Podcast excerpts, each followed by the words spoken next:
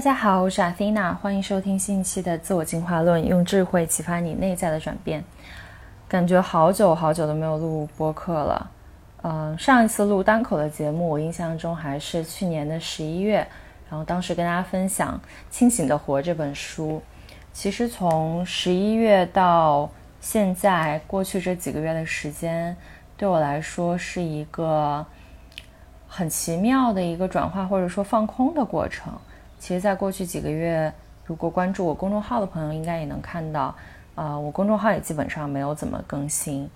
这个跟我自己过去的这样一个生活的经验是非常不相符的。因为在过去几个月，我搬来了万宁，然后开始过非常刺激的冲浪的生活，然后在自己的人生选择上也有一些重大的调整。按理说，每当我经历这种，人生的一些改变的时候，我都会迫不及待的去把自己的一些经验也好，或者体会也好，通过播客文字的形式分享给大家。但是过去几个月，好像这些经历，呃，一方面像水一样的流过我，另一方面，它又在我自己的身体也好，还是我自己的内在感受也好，都留下了一些更为深刻的痕迹。而我好像也不再是以前那种经历了什么就特别特别兴奋、特别特别激动，然后想要立刻拿出来跟大家分享的那样一个小孩的状态，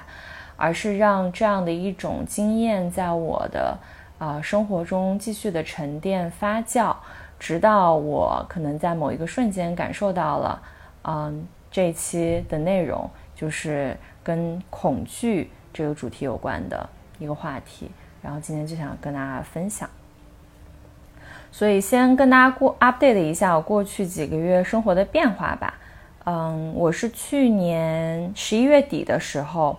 当时还在大理，然后回到无锡去给麦肯锡做了一场培训，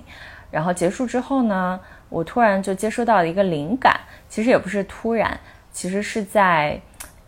半年之前，就是去年的年中的时候。我的一个好朋友有一天发了一篇文章给我，然后那篇文章是一个女孩写的，她写自己在万宁冲浪的生活。然后当时我的这个朋友说，感觉这个地方也很适合你。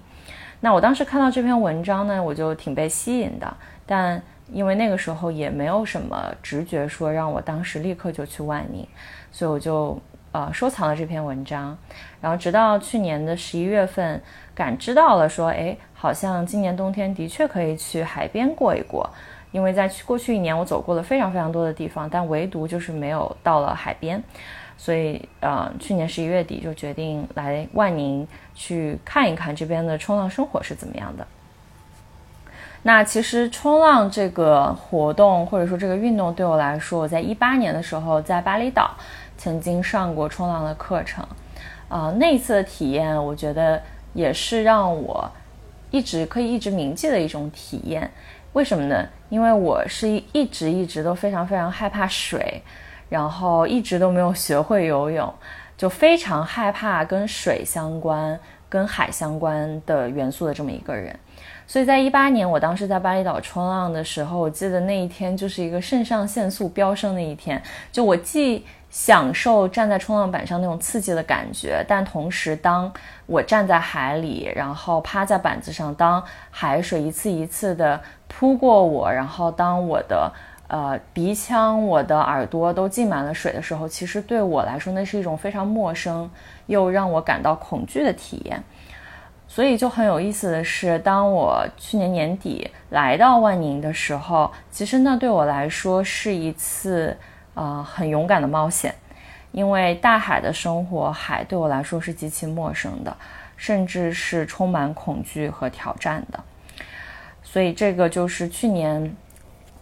我从大理来到了万宁，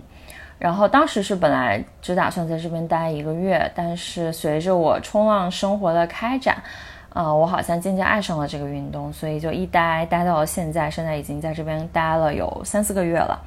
呃，那在上个月呢，我回到了上海，嗯，去办了两场女性的活动。大家也知道，三月就是我们讲的妇女节活动专区，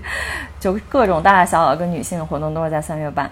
然后我三月原本回上海是呃办两场活动，然后打算参加一场 AG 的线下的活动。呃，AG 他们三月十九号邀请我去参加在上海 Space 嗯的一个线下的活动，然后跟大家也是想要分享过去一年我流浪。然后包括冲浪生活的一些体悟啊，尤其是我从过去特别内卷的一种生活状态，到现在完全躺平，这中间我自己内在心情的一些变化。但是很可惜，因为疫情的原因，这场活动就取消了啊，所以今天也是把我线下想要分享的一些内容转到线上播客的这个形式来跟大家分享。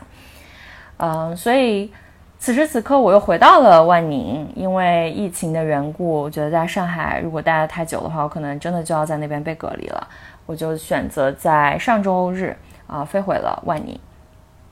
时间也很巧，就是此时此刻我录播课这个时间，suppose 应该是我当时在上海线下跟大家见面，然后分享我这些生活中的体悟的一个时刻。嗯，那回到这次播客的一个主题。嗯，我觉得如果要用一句话概括我去年来到万宁到现在我的生活经历了什么，我觉得那就是，呃，我一直在做让自己恐惧的事情，而且我做了一些让自己感到害怕的选择，而这也凝结成了我今年二零二二年的一个信条，那就是你害怕什么就去做什么。呃，当我能觉察到我害怕一件事情的时候，我就会鼓起勇气去做这样一件让我害怕的事情。为什么会凝结出这样一条信条呢？嗯，我觉得是来自于两方面，在过去几个月的经验。一个呢，就是冲浪这个运动的确让我更加直接、更加深刻的面对我内在的恐惧。我们经常提到恐惧，我们会觉得是一些可能在日常生活中，呃，我们在内在心里会经验经验的一种感受。比如说，有人很恐惧公众演讲，然后有人很恐惧去跟别人争吵。呃，那对于我来说呢，冲浪这项运动就在每一天，当我下海的时候，都在让我经历一种来自身体很本能的一种恐惧。也就是说，每次我要下海的时候，我都要去直视我的恐惧，然后克服我的恐惧，我才能够真正啊穿上湿衣，然后带着冲浪板下海。我记得在一开始冲浪的时候，我们是每天下午去上课的，就下午四点去冲黄昏浪。嗯，去冲这个下午的浪，让我觉得就还 OK。但是到了后面，呃，当我们开始上进阶课的时候，我们的这个课更多是放在早上上，我就发现，每当我知道第二天早上要去上冲浪课的时候，我前一天晚上一定会失眠，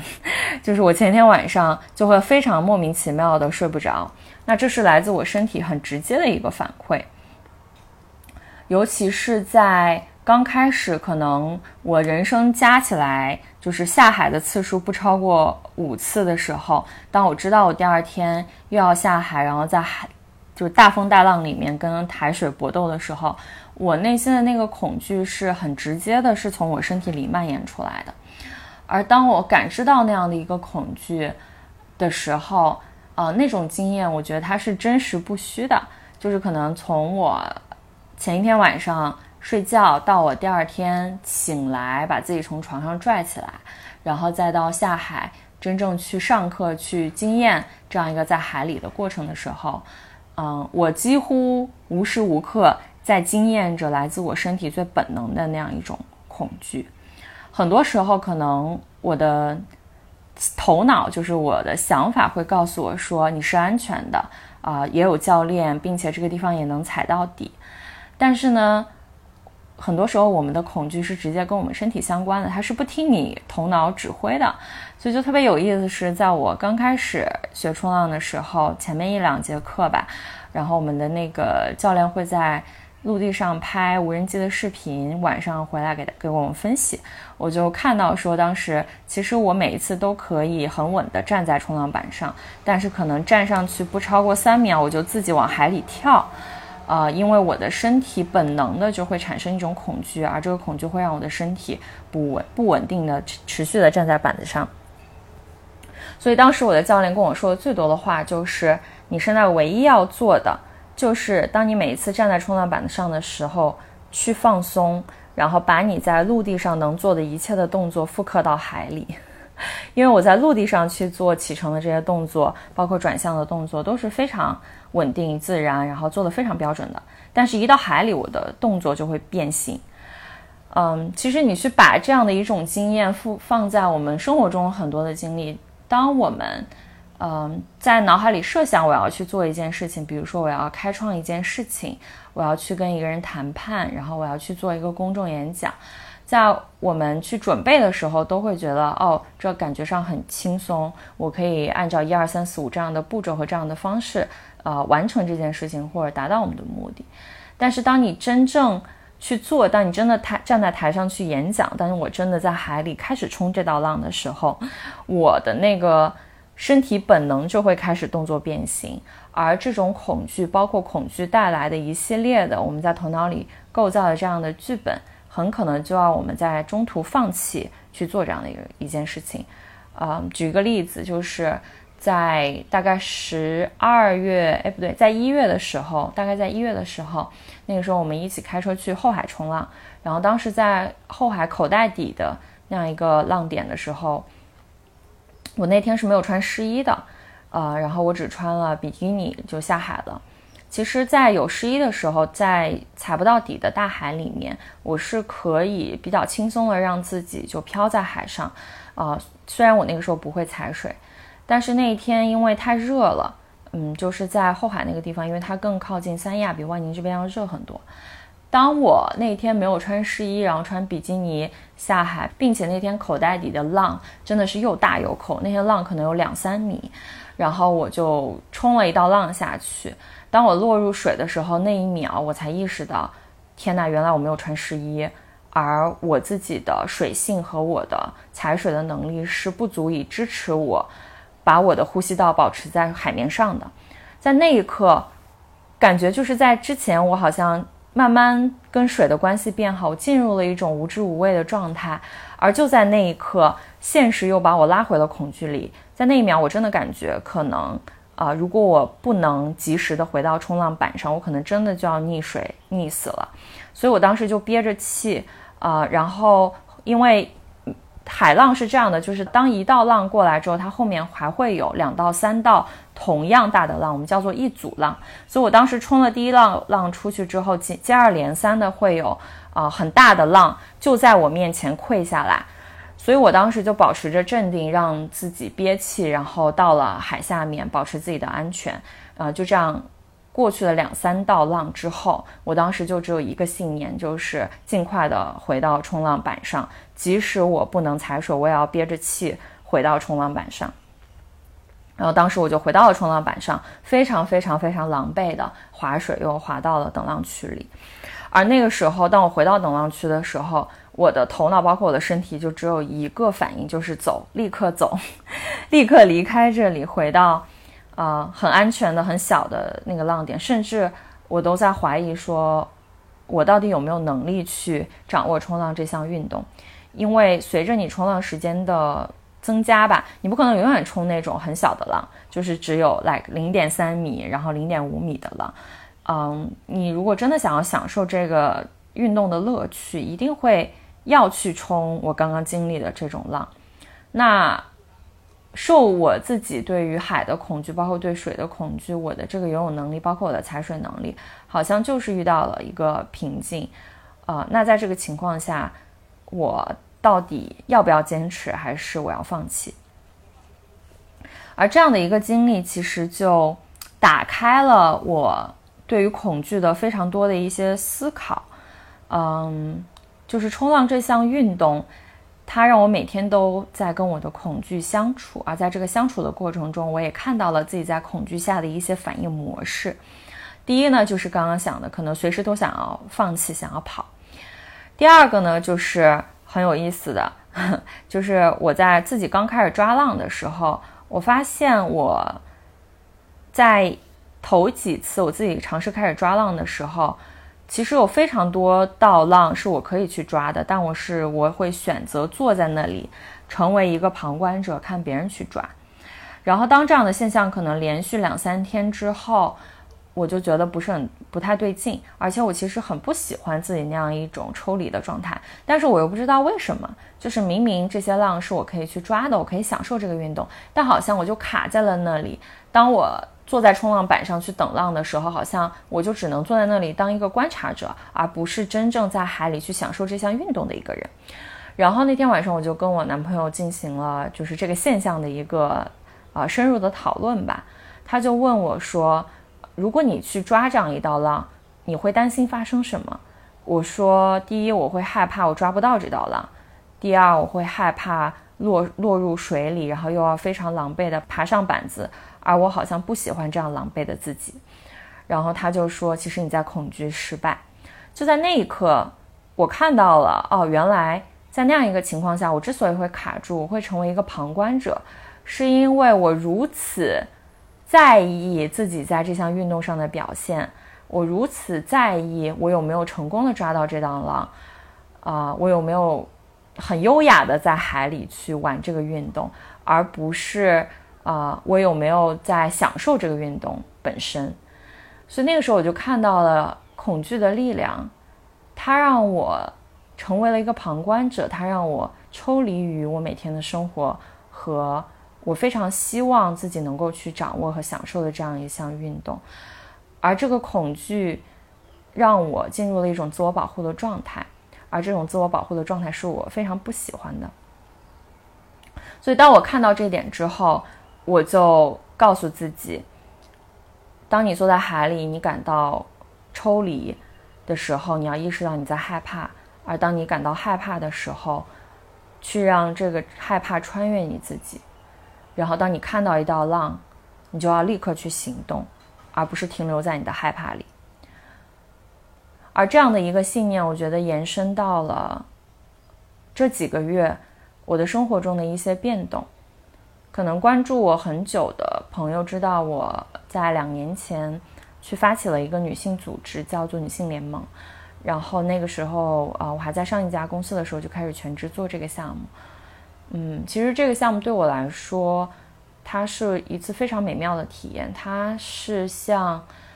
我从零到一去孕育了一个生命，我种下了一颗种子，然后把它灌溉、孕育、浇水，让它开始成长为一棵小树。这样一个创造的感觉是非常美妙的。而在这个过程中，我也一度感受到了那种这件事情就是我未来要承诺去做的我的使命。嗯，我希望能够全情投入的在这件事情中去创造，而因为一些不可控的原因吧，嗯，在过去半年的这样一个时间里，这个事情它也遭遇了一些坎坷，也遭遇了一些挑战，啊，然后包括我和合作伙伴的关系也遭遇了很大的挑战和坎坷。我们都在这个事情中成长了很多，我们也都在我们的合作关系里成长了非常多。嗯，但是到了可能今年年初的时候，我逐渐感受到，我在这件事情中感受到的不再是滋养，而是更多的消耗。啊我也看到了我在中间的纠结和我紧紧抓住不愿意放手的那个原因。其实那个原因背后也是一种恐惧。就是我恐惧，如果我不做这件事情，我可能再也无法做成一件激励人心，然后能够去改变世界、能够去影响他人生命的事情。如果我不去做这件事情，我可能就会成为一个失败者。我可能没有办法一个人再去影响很多人。如果我不去做这件事情，可能我过去。一年将近两年的投入，我的心血，我对这件事情的种种期许、种种梦想，都会毁灭和落空。所以我就记得有一天早上，我拿出了我的笔记本，嗯，我写下了整整两面纸。我在害怕什么？因为那个时候我看到了我自己明显在恐惧一些东西。我看到了说。我有非常多的恐惧，而这些恐惧来自于我对自己很高的期待，我对这个事情很高的期待，我对我们合作关系很高的期待，我在这个日记本上，现在可以拿出来给大家读一下。我今天确实没有准备什么提纲，然后讲到这里了，我觉得这还是一个挺有意思的一个书写的练习，可以给大家读一下我当时写的我的恐惧和害怕。我写我在害怕什么呢？我害怕自己像断了线的风筝，会没有根、没有方向，四处乱飞。我害怕我自己再也无法做成一件事。我害怕自己错过了一个属于我的舞台和事业。我害怕自己再也无法跟一个人合伙共创一件事情。我害怕我未来虽然会保有现在的自由，但我会感到无聊。我害怕我会错失一个绝佳的事业发展的机会。我害怕自己失败，成为一个 loser。而不是一个 leader。我害怕自己被抛弃，我害怕别人会认定我是一个不靠谱的人。我害怕我没有那么多的资源和人脉去做成一件我想做的事情。我怕我一个人不行。我怕我没有钱。我怕我做的事情很 low，没有很高的定位和格局。我怕我失去自己的光芒，失去自己的生命力。我害怕我失去大家的关注、认可和掌声。我害怕我无法成就一项伟大的事业，这是我当时在笔记本上写下的许许多多的我的害怕、我的恐惧。而在那一刻，我也意识到了，似乎驱动我在继续做这件事情是我的恐惧，因为我的这些恐惧，所以我仍然要求自己 stick to it，去在这个关系里面努力，然后去做这件事情，而。我不认为这是一种对的状态。我认为一件想让人去开创的事业，应该是保有热情。就像星巴克的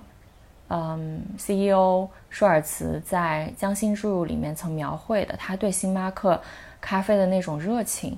是那种无与伦比的热爱，让他离开了当时高薪的收入，加入这么一家很小的。创业的公司，把自己所有的热情、所有的精力都投注在其中，想要成就这样一个品牌。而当我真的问我自己，我真的现在此时此刻还热爱这件事情吗？我说不出来。所以那一刻我知道了，我应该要放手，我应该要离开，我应该。去追寻我人生中的下一个网球，而不是这个曾经让我觉得我会玩一辈子的网球。所以这两个事件我觉得很有意思，一个是冲浪，站在冲浪板上的那种感觉，那种热爱，那种激动，那种生命力的扩张，会让我克服恐惧，一次又一次的回到海里去克服。嗯，当我在海里发现自己有可能会溺水的那种恐惧，然后继续的去练习，去和水相处。而另一边是我曾经非常非常热爱的一份事业，而当这个热爱可能没有那样像以前那样强烈，它也不足以支持我继续留在这里的时候，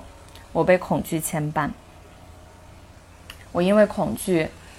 在这里粘着，没有力量继续往前走。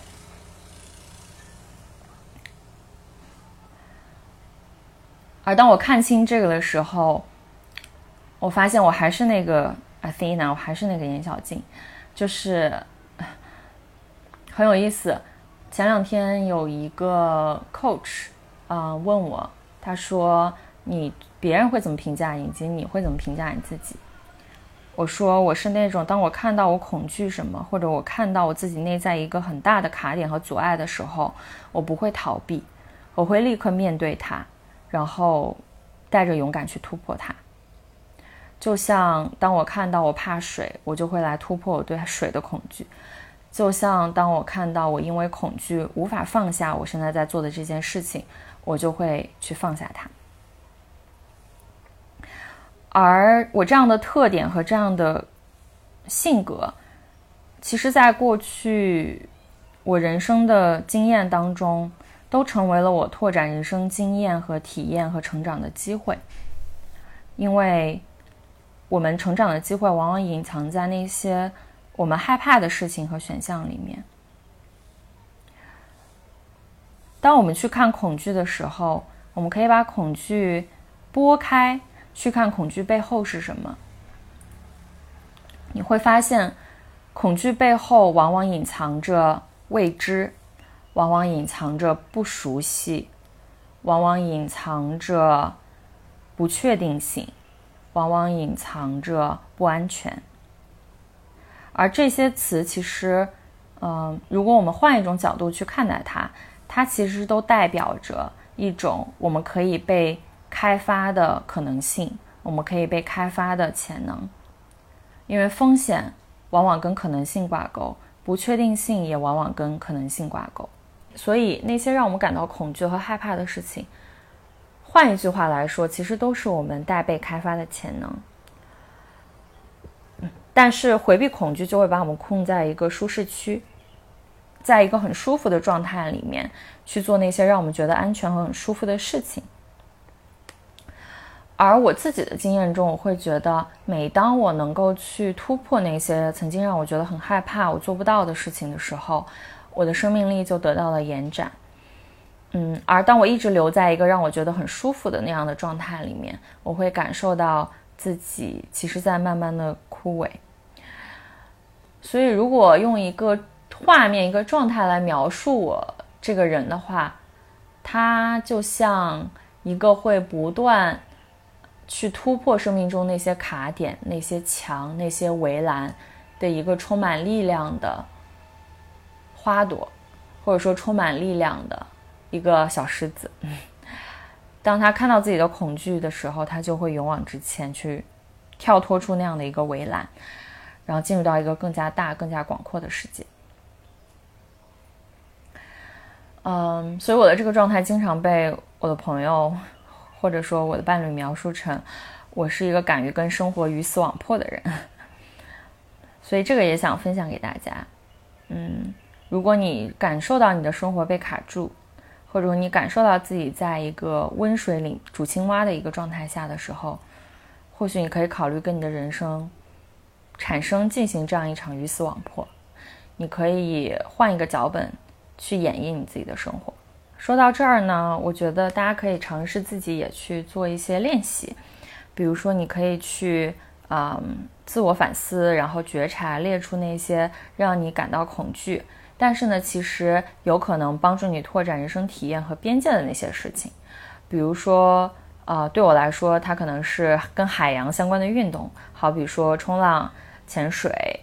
然后可能对一些人来说，它可能是跟高空相关的一些体验，比如说蹦极、跳伞，或者呢是一些在生活中会让你恐惧的决定，比如说换一份工作、离开一段关系、放弃一个机会，或者是去主动接近一个人、主动发起一个项目，嗯，主动去挑战自己做一件自己以前不相信自己可以做到的事情，比如说办一个 party。啊，或者说在你所在的这样一个公司或者城市发起一个你想要做的项目。那当我们去列出这样让我们觉得很恐惧的事情的时候，当我们去感受，如果我去做了这样一件事情的时候，你可能就会感受到那样一种很奇妙的混合的感觉。这个感觉它就像是，嗯，给 whisky 里面加了气泡水。一方面呢，它会让你感受到有一种刺激的感觉。那这个感觉，其实在谷爱凌写的那一篇《纽约时报》的文章里面，就是我承认我爱上了恐惧里面也有写到，它是一种让你觉得兴奋，让你觉得肾上腺素飙升的一种感觉，因为它在推动你进入一些你没有做过的事情，一些未知的领域。但同时呢，你可能会遭遇来自信心上的一个挑战。就是你可能会瞬间开始怀疑自己，如果我离开了这段关系，我有没有可能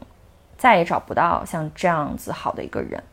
如果我退出了这个项目，是不是就就是会一事无成？我再也无法做成一件事情？如果我去发起了这样一个呃聚会，会不会大家都不理我，大家都不会支持我？这些念头会让我们产生一种萎缩的感觉，会让我们嗯在自己的内在产生非常多的拉扯，就像那个气泡水的气泡，它会在你内在产生很多很多这样的声音和气泡，而让你不敢去做那样一个让你觉得有点兴奋、有点挑战的这样一个行为。而在这个过程中呢，你也很容易去产生一些，嗯，好比说焦虑啊、迷茫啊，或者自我怀疑的一些感受。其实这种感受在我过去几个月就一感觉自己一直在经历这样的一个过程，时而觉得兴奋，啊，这当我站在冲浪板上那几秒的时候，的确是感觉到非常的刺激和兴奋，啊，时而感到非常的焦虑，就是我可能会立刻陷入一种巨大的焦虑和怀疑。啊，是说我到底能不能学好这个运动？我我为什么要在这里浪费时间？或者是啊，当我不去做我过去付出时间，然后我承诺的这样一个项目，那我下一步到底要去做什么？嗯，会在这样的焦虑、迷茫和自我怀疑中不断的进行摇摆吧。但其实这对于我们做一个人来说，都是再正常不过的一个反应了。当我们要去突破自己的边界，去做一些让自己觉得。不安全或者有些恐惧的事情，其实这样的焦虑也好、迷茫也好、包括自我怀疑也好，它都是你的身体很在几就上亿年进化以来形成的一种非常非常自然的一种生理的反应。呃，而当我们觉察到这样的一种反应的时候，可能我们要唯一要做的就是我们怎么样在这样的。恐惧在这样的焦虑和迷茫中去稳住自己的状态，嗯，当我们能够稳住自己的状态的时候，我们就能够不为这样的情绪所控制，而能够真正专注在那些呃我们想要去实现的目标，我们想要去达成的那样一个状态。嗯，在这里呢，我有一些小 tips 可以跟大家分享。第一个呢，就是。嗯，在我过去这段时间去迷茫呃去面对这样一个迷茫的时刻的时候，我发现，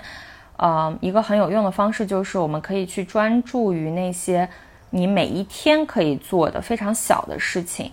但是当你这样长期去做，它可以帮助你形成一种肌肌肉记忆，甚至它可以累积形成巨大的改变。比如说，在我学冲浪的初期。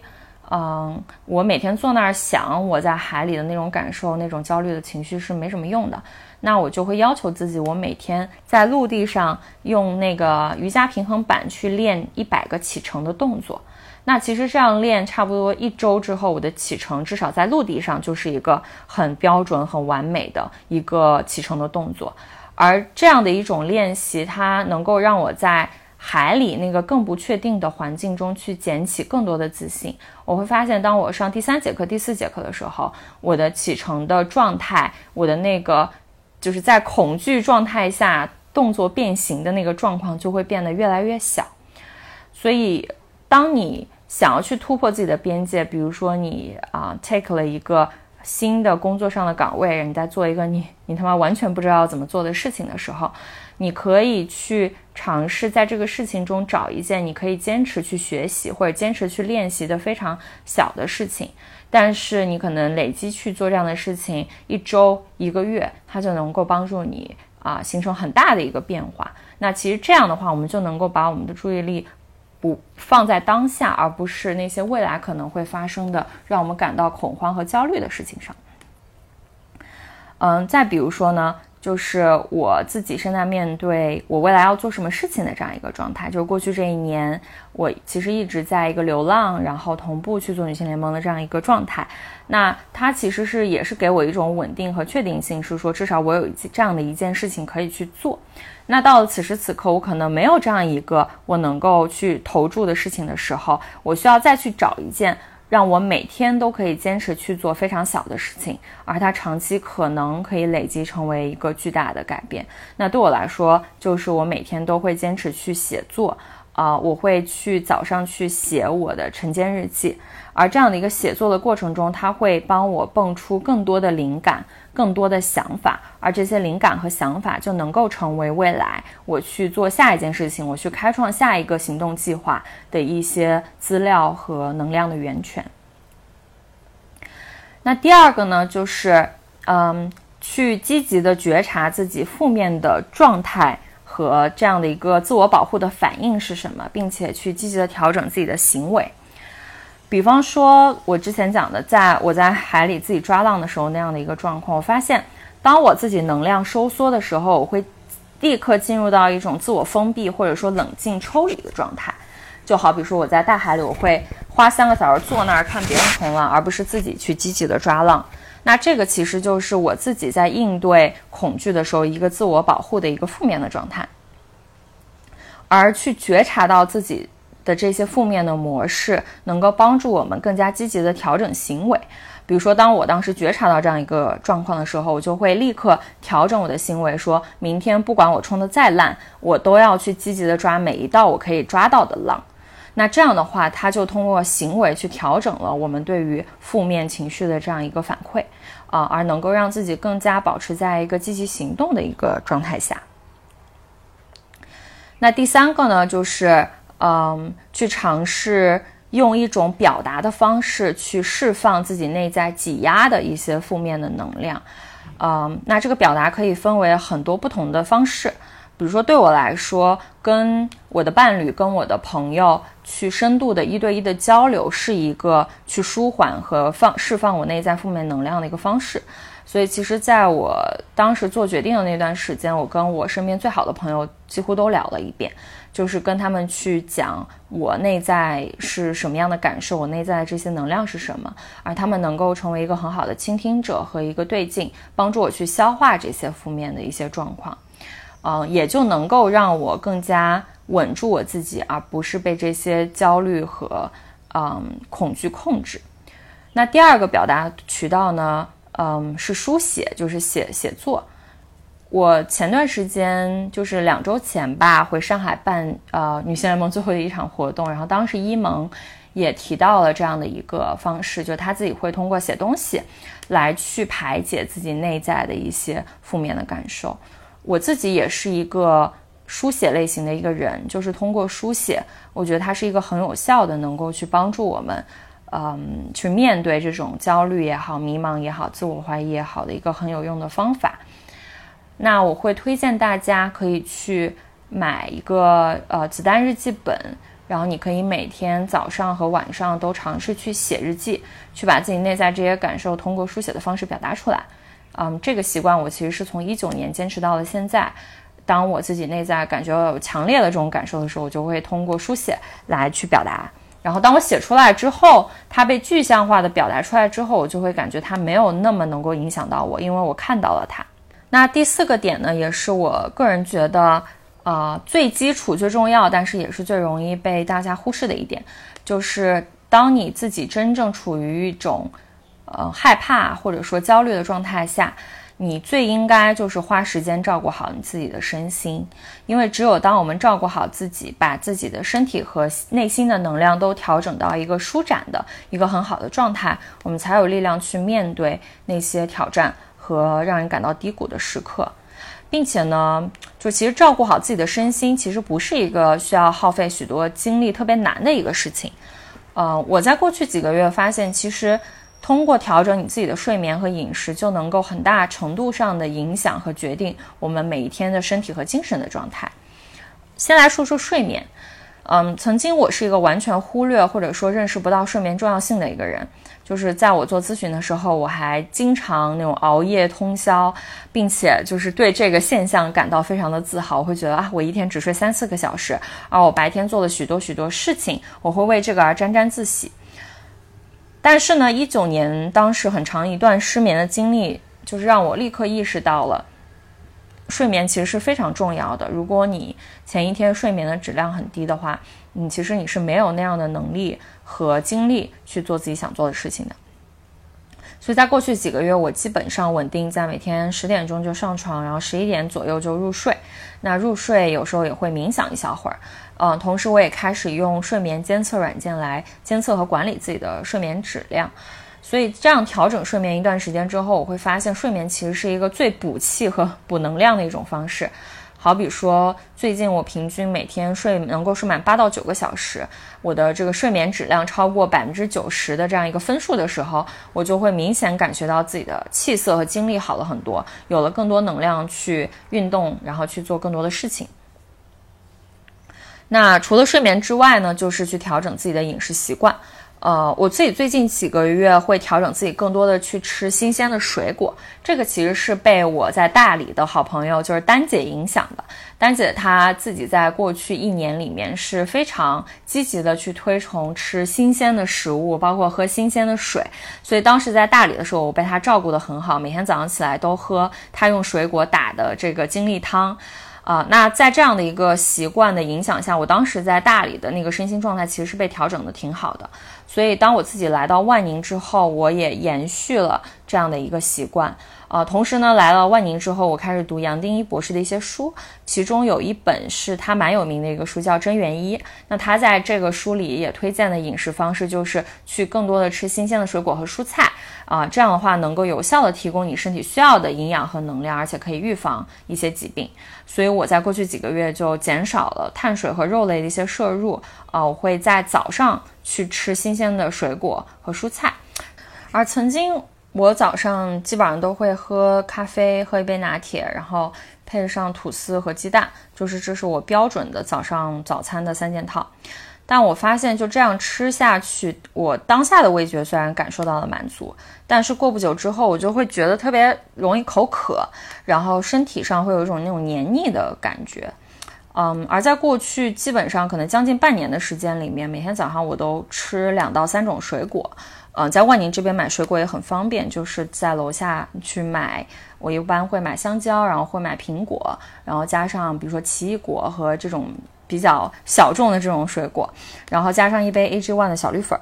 呃，这样去吃，或者呢，我会呃用这些两到三款水果，加上燕麦片儿，啊，一些坚果，嗯，然后加上小绿粉打成奶昔喝，这个就是跟我在大理的好朋友丹姐学的，她做精力汤的方式。而尝试早上这样调整饮食方式之后，我发现我会有一种非常清爽的感觉，并且明显感受到我的这个白天更加有精力和活力，也不会有那种身体和情绪上非常沉闷的感觉。而在没有条件吃新鲜水果蔬菜的情况下，我都会喝 A G One 的小绿粉儿。啊，因为它里面包含了七十五种维生素、矿物质、益生菌、益生元，还有许多从天然食物中萃取的营养成分。我在过去的这个节目中也跟大家推荐过小绿粉，那个时候我刚开始喝，大概两三周吧，然后就明显的感觉自己的便秘这种情况得到了很好的改善。而从现在往回倒数，距离第一次喝 A G One 也有半年了。啊，我经历了不同的包装，但小绿粉都是让我感受到非常有效和安心的一款膳食营养的补剂。嗯，从去年八月开始喝 AG，我的便秘就再也没有发生过了。每天早上真的非常准时，就是大概六点半的时候我就会去上厕所，并且呢，喝了它之后，我感觉那种想吃高热量、高油的垃圾食品的欲望其减少了非常多，饮食上也变得相对的稳定和均衡。所以在过去这个冬天，得益于喝 AG One 和冲浪。我其实我的体重和维度达到了一个非常匀称和健康的一个水平。那现在自我进化论的听众啊有专属的福利，如果你从 A G One 小绿粉官方的小程序或者天猫旗舰店去购买，使用我的名字 Athena 的优惠码，你就可以享受到全网最低的优惠，还有额外的产品赠送。那具体的这个订购信息，你可以关注 A J 的公众号 Athletic Greens。回复“小自我进化论”来获取。那公众号的名称，你可以在这期节目的 show notes 或者评论区置顶来复制粘贴获得。那除了嗯睡眠和饮食这两点，我自己感受到就是关于照顾好自己身心这一点，还有一个很重要的就是去尊重你当下此时此刻的感受，呃，即使那是一种恐惧、一种迷茫、一种焦虑、一种自我否定。但那也是你当下最真实的一种感受，我们需要去看到和接纳它。我今天下午跟我非常好的一个朋友打电话，呃，也就聊到了我过去这段时间的一些决策、决策和波动。嗯，他当时问了我特别好玩的一个问题，他说：“为什么可能退出这个项目让你这样的低落和沮丧？”我说：“因为可能我会定义它是一个失败。”然后他问我说：“你有多少次是会中途退出一件事情而不把它做完的？”然后我认真回想了一下，我说：“这个这样的现象，其实在我。”过去人生经历中几乎没怎么出现，好像就是在过去一年，比如说我当时在禅修，第二天我就出来，然后包括现在退出这个项目，好像过去一年我突然从一个咬牙坚持一定要做完一件事情的人，变成了一个就是会半途而废的人。他说这不一定是一件坏事，这可能恰恰说明你开始尊重你自己的感受，因为以前你可能。啊，即使你当下是非常 suffer、非常痛苦的，你都会为了满足别人的期待，或者说自己对自己的期待而咬牙把这个事情做完。而那个过程其实你是不享受的，你只是为了去达成一个结果。而当你能够在此时此刻这个状态下，你更加跟自己的生命连接，你能够更加尊重自己的感受，让自己去做那些啊不怎么费力或者不怎么痛苦的事情。呃，maybe 这个事情是像冲浪一样，会让你觉得有一些恐惧，但是它不会让你非常的痛苦和 suffer。那这样的事情是你值得去做的，而不是像以前一样，不管什么样的事情，好像只要进入你的生命，你都要咬牙把它做完。我觉得这也是一个很重要的一个点，嗯，就是照顾好自己的身心。除了前面讲的这个睡眠饮食，还有更重要就是尊重自己身体真实的感受。没有什么比我们自己的身体。更加的真实，啊，这个也是上周跟一萌，然后跟阿优做直播的时候，我的好朋友们有提到的一点，就其实当下我们的生活状态，或者说我们在做的事情，我们喜不喜欢，我们是不是真的享受，身体是最诚实的。当你不想做一份工作的时候，你的身体会最先发出抗议，你会发现自己非常困难，从床上爬起来，然后开始每天的工作。但是当你在做一件自己很热爱的事情的时候，你是能够被主动的叫醒，然后欢欣雀跃的去做这样的事情。那当我突破自己的这个恐惧或者说焦虑之后，我现在对冲浪就是这样一种。欢欣雀跃的状态，就是我以前冲早浪的时候就会觉得特别 suffer，我为什么要起这么早？但现在就是能够为了去冲一道很好的早浪，很早很早就起床，然后去海里等着，嗯，在海里可能暴晒三四个小时也恋恋不舍，因为我就是真正能够开始享受这个运动，我能够在这个运动中找到自己的乐趣。所以总结来说，这期节目就是想跟大家分享。我在过去几个月跟自己恐惧相处和共舞的故事，啊，以及最后就想要去鼓励大家去列出那些让你感觉到害怕的事情，然后带着勇敢，带着力量去做这些让你感到害怕和恐惧的事情，你会发现在这个过程中，你的生命力和你人生的格局就此打开。好啦，这就是这一期的节目啦，然后非常感谢大家的收听，我们后面再见，拜拜。